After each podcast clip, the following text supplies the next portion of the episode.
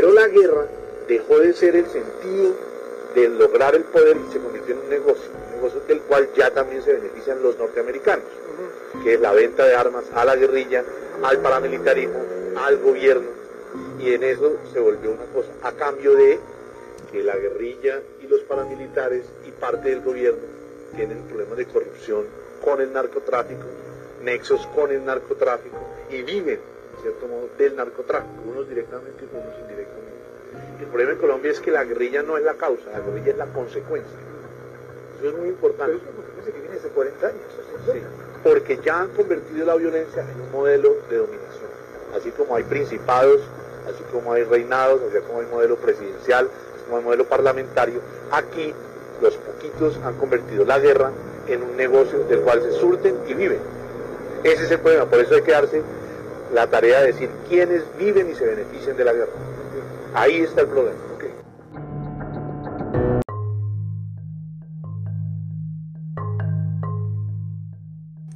Este último audio es un pequeño fragmento de una entrevista que se le realizó a Jaime Garzón, el cual horas después fue asesinado. Esta entrevista es muy conocida por su nombre titulada La guerra se convirtió en un negocio.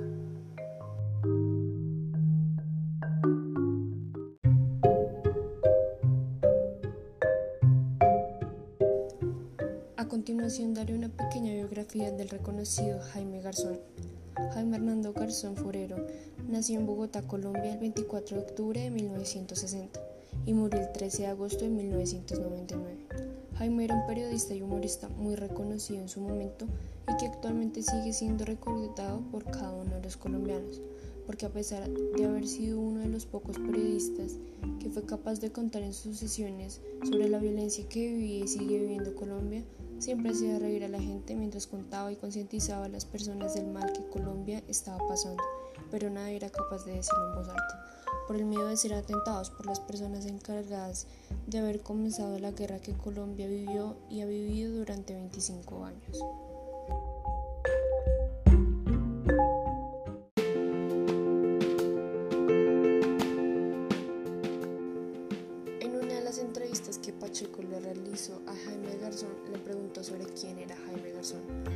Que él respondió, yo soy un tipo aburridísimo, creo en la vida, creo en los demás, creo que este cuento hay que lucharlo por la gente, creo en un país en paz, creo en la democracia, creo que lo que pasa es que estamos en malas manos, creo que esto tiene salvación.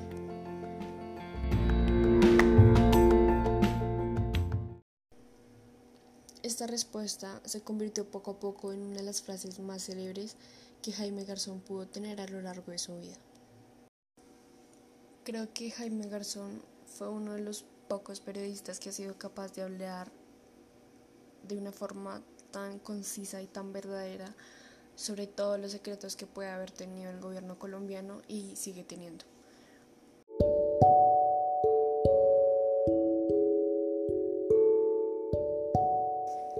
Por eso para mí fue importante poner una pequeña entrevista que se le realizó a Jaime Garzón, porque creo que todas las personas en Colombia en general tienen que tener una postura tan crítica como siempre Jaime lo tuvo.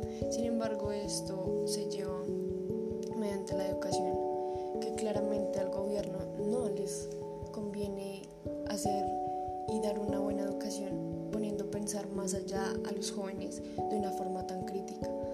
Porque si los jóvenes comenzaran a pensar de una forma tan racional y tan crítica, tomarían una mejor decisión frente a las elecciones presidenciales y también para elegir una alcaldía buena.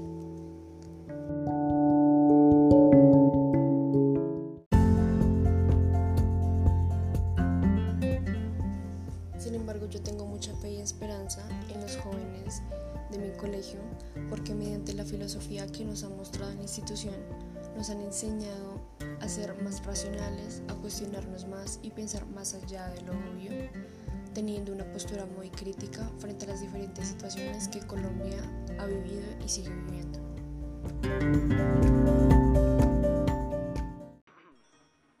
Buenas noches ciudadanos y público presente, los de aquí y de pueblos adyacentes. Agradezco su presencia inmensamente y más hoy que soy su nuevo presidente. A partir de la película, libro y demás, se pudo llegar a varias conclusiones a modo de reflexión. A continuación, las comenzaré a argumentar en ítems. La primera reflexión que concluí va relacionada al dominio de poder por medio de la modificación del lenguaje y eliminación de ciertas palabras. Mi reflexión es la siguiente. Para comenzar, nos encontramos con el pensamiento erróneo de dominio, pues en este caso no se trata de dominio por medio de la violencia física, ya que se trata de un dominio o manipulación por medio de la modificación del lenguaje, creando de esta forma personas más inconscientes, vulnerables para un cambio de ideal y susceptibles a cualquier tipo de acción que se le imponga. Esta es una manera muy disimulada de entrar a nuestras mentes y, entre comillas, editar nuestra memoria y mentalidad, creando de esta manera nuevas personas para su interés. De este modo se muestra toda esta manipulación por medio de los medios de comunicación.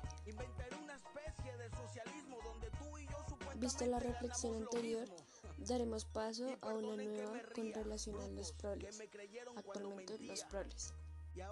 Y es como estas personas, quienes son el mayor porcentaje de la población colombiana que habita, no se les tiene en cuenta para ningún tipo de eventos sociales o como por ejemplo las candidaturas o las votaciones.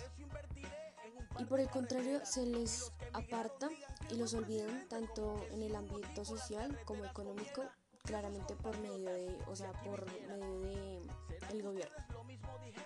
Y por el contrario, se les da un trato diferente como si fueran animales. Con relación a lo anterior, hemos llegado a la última reflexión, y es que teniendo en cuenta que nacemos siendo individuos libres e independientes, la sociedad con el paso del tiempo va transformando a cada uno de sus habitantes, creando personas subyugadas de una idea o, ideal impuesta siempre por una persona externa o, ajena a cualquier tipo de situación. Para adicionar, la sociedad nos enseña en lo que debemos creer, incluso nos impone indirectamente ciertas leyes que debemos cumplir e incluso nos plantan ideas sobre entre comillas, una verdadera, una verdad absoluta, sin dejarnos tener un pensamiento crítico y autónomo para decidir entre lo bueno y lo malo. Sigo recalcando que todas estas acciones lo hacen para, pues, por su conveniencia, porque a ellos no les conviene crear personas con un pensamiento crítico diferente frente a todas las situaciones o acciones que ellos están imponiéndoles para su propio bien. Están entre comillas educando gente ignorante e inconsciente. Ya para cerrar esta idea, tenemos que tener en cuenta que el porcentaje hablado anteriormente es uno de los mayores con relación a las personas pues de clase alta. Y esto se puede ver de dos maneras, claramente la mala, pues se sabe que Colombia su, tiene una de las tasas más altas de pobreza, pero también se puede tomar como una iniciativa y de la misma manera una ventaja para levantarnos contra el gobierno y desencadenarnos de esta opresión que vivimos día a día. Sin embargo, como se sabe, las personas todavía no son conscientes o no son todavía críticas frente a las situaciones que posiblemente pueden solucionar y que siempre lo tienen en sus manos, pero por esa misma ignorancia toman como si no tuviera una solución finita. La conclusión y la invitación es esta.